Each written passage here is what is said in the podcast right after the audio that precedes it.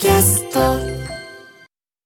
時刻は12時。TBS ラジオ生活は踊る。スーさんインフルエンザのため今週お休みということで今日ははい、ライターの武田砂鉄と、TBS アナウンサー小倉弘子でお送りしています。ここからはシリアスな悩みから途方法な相談まで皆さんのお悩みについて考える相談は踊るのコーナーです。今日は通算2430件目。えっ、とラジオネーム読書ガールさんからのご相談です。はい、砂鉄さん小倉さんこんにちはこんにちは。生活は踊るはもちろんのこと、砂鉄さんのプレキンナイトも代打ご出演の生活は踊るやセッションも拝聴させていただいており。ますえ今日は私のモヤモヤする気持ちとそれに対していまいち機能しない私の思考と言葉について相談させていただきたくメールを送りました。よく人と話をしていると、ん？その言葉聞き捨てならないぞという発言に出会うことがあります。しかし、私はそれらに反論する言葉が即座に出ないのです。例えば、仲のいい仕事仲間の方と、私がとても尊敬する芸能人の方について話していると、彼女痩せたらもっと可愛いのにね、と、かっこその方は世間的にはプラスサイズと言われる方です。えー私は彼女の容姿や内面含めて本当に尊敬していたので、彼の言葉にショックを受けました。しかし、特に反論することはできず、むしろその場を取り繕うように、いや、そうとはいえども、という感じで、怒りをはぐらかした気がします。また別の機会ではコロナ禍のマスク必須着用時に会社の上司と関連会社の年上の方と話をしていた際マスクをしていると可愛いと思っても外すとあれ想像と違うってことあるよねわははははと楽しそうに話す二人相手を見かけで判断する権利があると無意識に勘違いしている態度や相手を見下すような発言にも怒りを感じつつもしかして私も彼らからそのように見かけをジャッジされているのかと怖くなりました。でもその時も苦笑いしかできませんでした。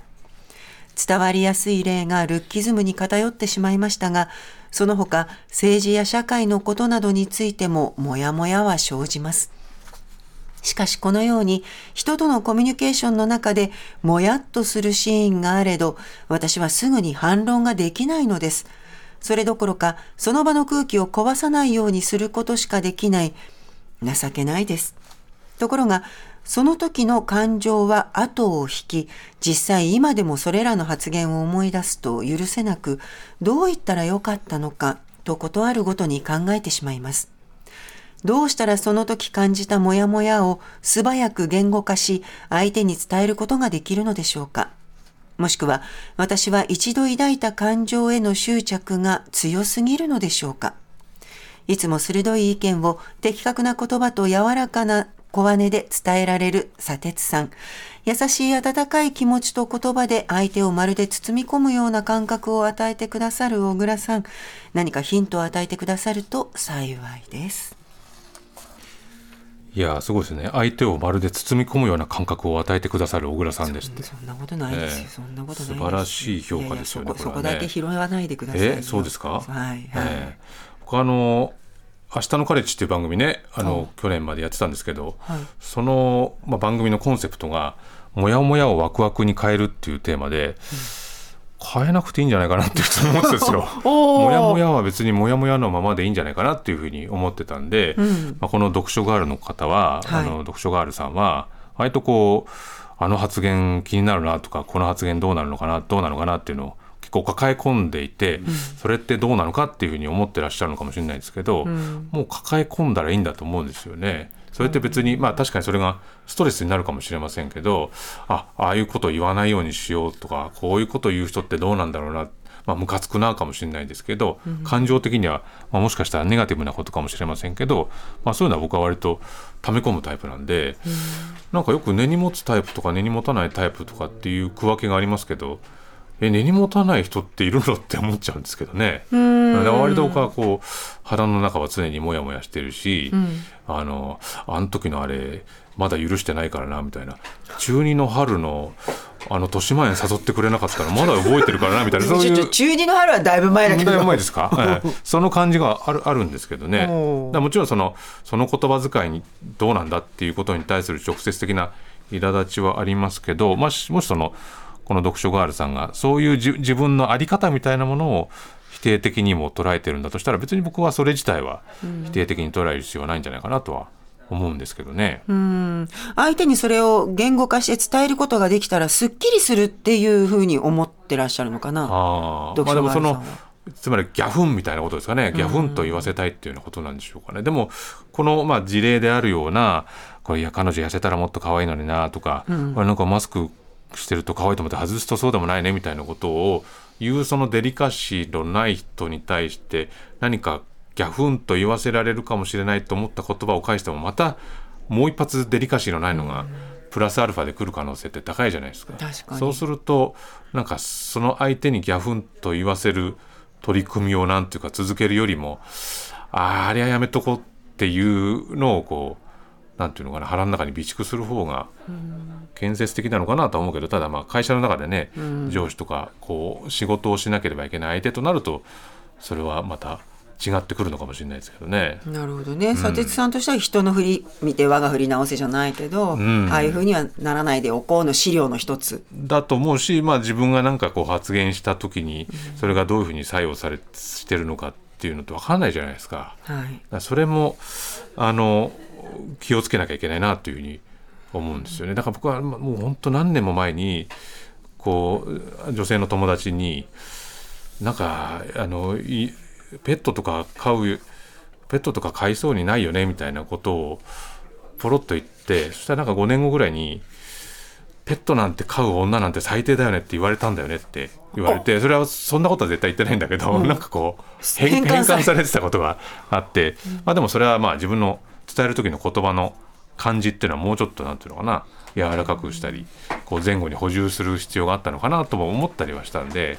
まあ、言葉って本当にどういうふうに伝わるかっていうのはわからないし難しいですけど、それこそ小小倉さんはもう今あの若手のアナウンサーたちをちょっとあなた来なさいと。いや、そん、しないしないしない。うん、しない。昨日のあれはいかがなもんかと思いましたよというような、まあ、それは大げさにしてもある程度こう言葉遣いをチェックというのかそういう機会もあるわけですよね。そうね。うん、でも私が思うことってもう大抵いろんな人に言われてるんだよね。あじゃあもうそのアナウンサーからしたら、はいはいはいもうこの間こもうの間言われました。それ言われましたからもう散々言われましたっていうう。んそれに触れそうな雰囲気からもう目が警戒してるっていうのも分かるぐらい、もう各所からバーッと今言われる環境ではあるので、なるほど。うん。そうだからそこはあんまり積極的には言わないけど、うん。でもきっとちょっと年次が上の中堅どころみたいな人に対して声をかけたりとか、うん。きっともうそういうこと言われなくなってる立場だろうなこの人っていう人にはあえて言ったりはしますけどね。まあでもあんまりそのなんていうか、こうこの人とうまくコミュニケーション取れないなっていう時にこの一言で説得させよう納得させようとか、ギャフンと言わせようっていうそのなんか力みを持つってことはあまりいい方向にいかないような気がするんで、そこはあまりこの読書ガールさんも考えずにこうああいうこと言わない方にしようっていうこうなんか腹の中でなんていうの溜め込む方がいいんじゃないかなというふうに思いますけどね。自分の肥やしにしてね。そうそうそうそうそう。でこれはまあたまたま第三者について言ってるのを聞いてもやもやしたけれども、これが自分に対して投げられた言葉だとすると、うん。また消化の仕方も難しいじゃない、そうです。ねそれは本当にこう刺さっちゃいますからね体にね。うんうんうん。それをそういう時ってどうやって逃げる？あの本当あいつ最悪だなと思いながら。あのそれをでも声に出さないというか、あーまああいつああいうこと言うよなっていうのをそれもまたでそれだからずっと溜まってるんですよね。中二のその春の年前呼んでくれなかった。あいつ呼んでくれ呼んでくれなかったなって。なんで呼呼んでくれくれなかった？のとそういうのもねあの、後で会う時に「あれなんで呼んでくれなかったの?」って「いやその話自体覚えてえ年前になんか言ったことないと覚えてないんだけど」みたいな。そういうズレが生じますけどね、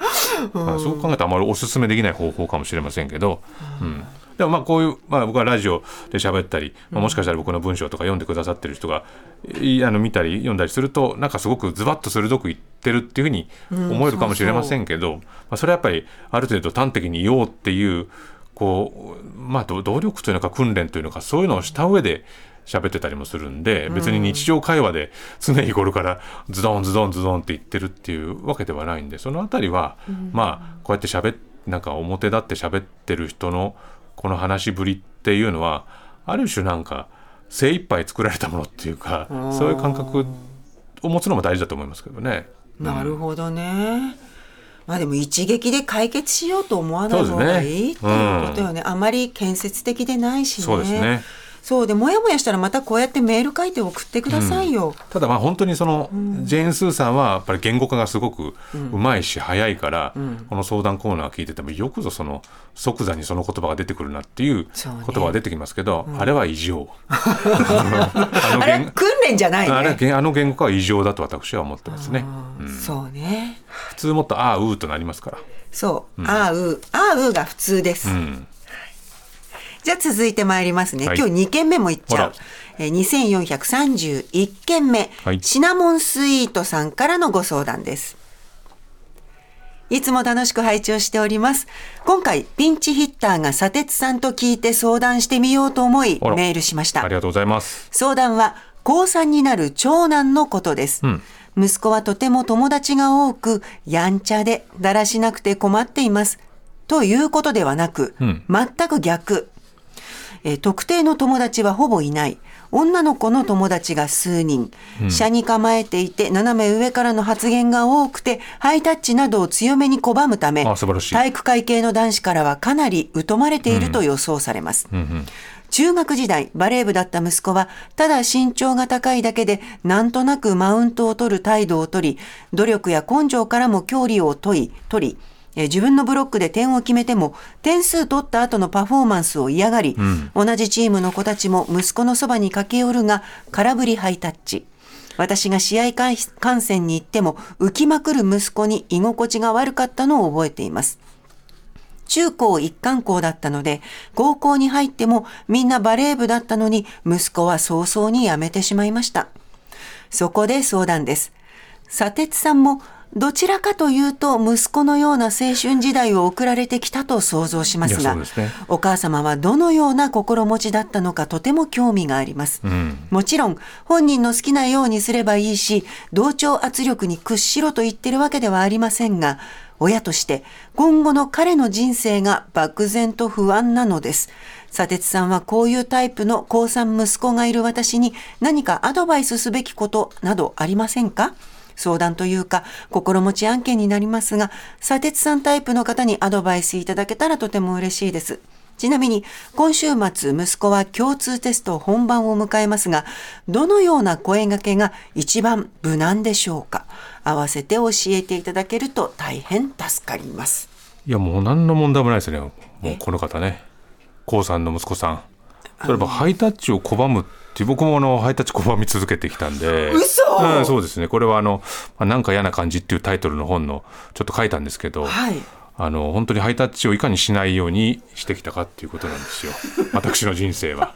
えーやっぱハイタッチってやっぱり人に強要するもんじゃないですか。いやいやいっていう。はいはいはいはい。ハイタッチをする人はそのハイタッチを受ける側が本当にしたいかどうかってやっぱ考えてないところがあるんで。そうです。まあ、だって気持ちが高揚してるそうそうそうそうそう。だからこのハイタッチをしないっていうこの意識の強さ、うん、本当に尊敬しますね。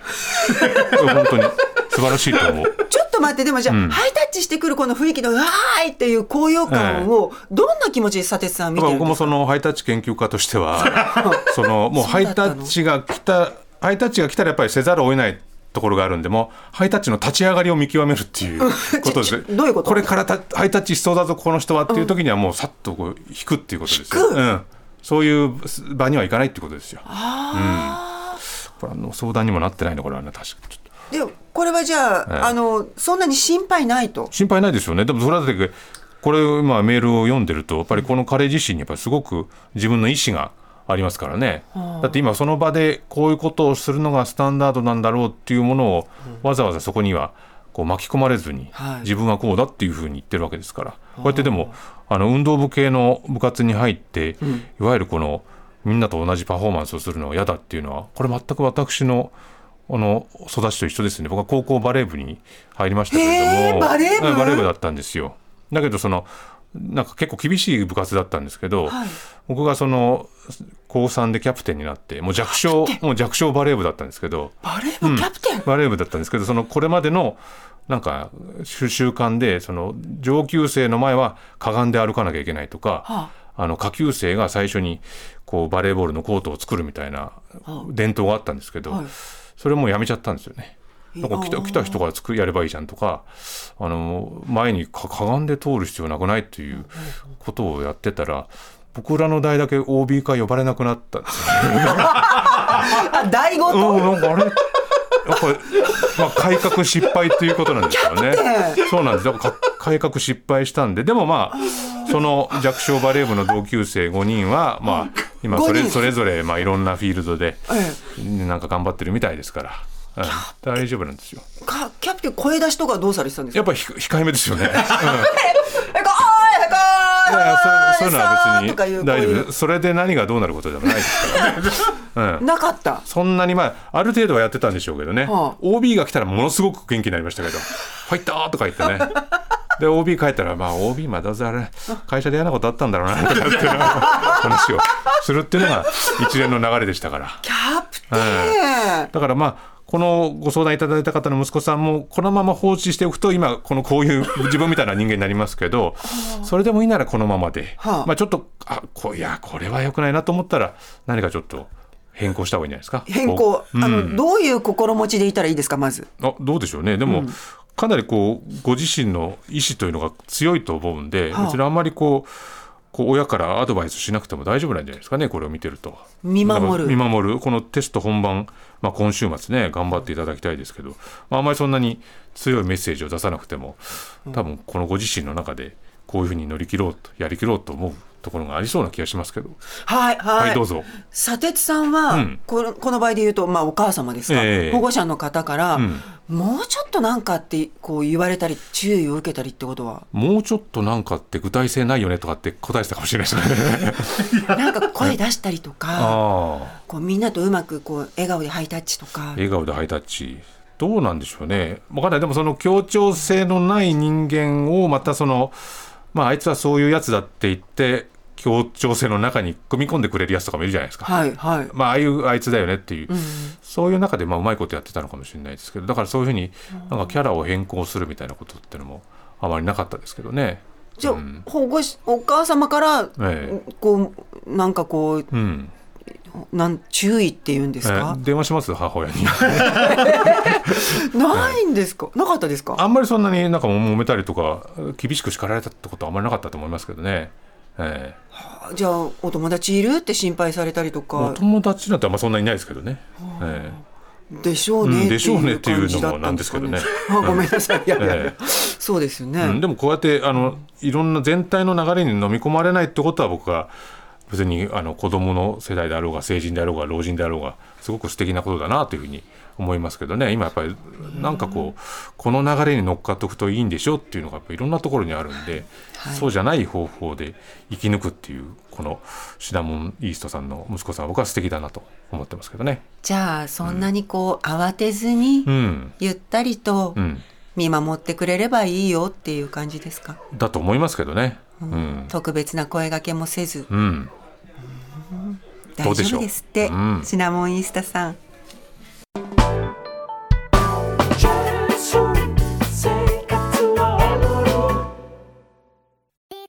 TBS ラジオポッドキャストで配信中。ゼロプリラジオ聞くことできる。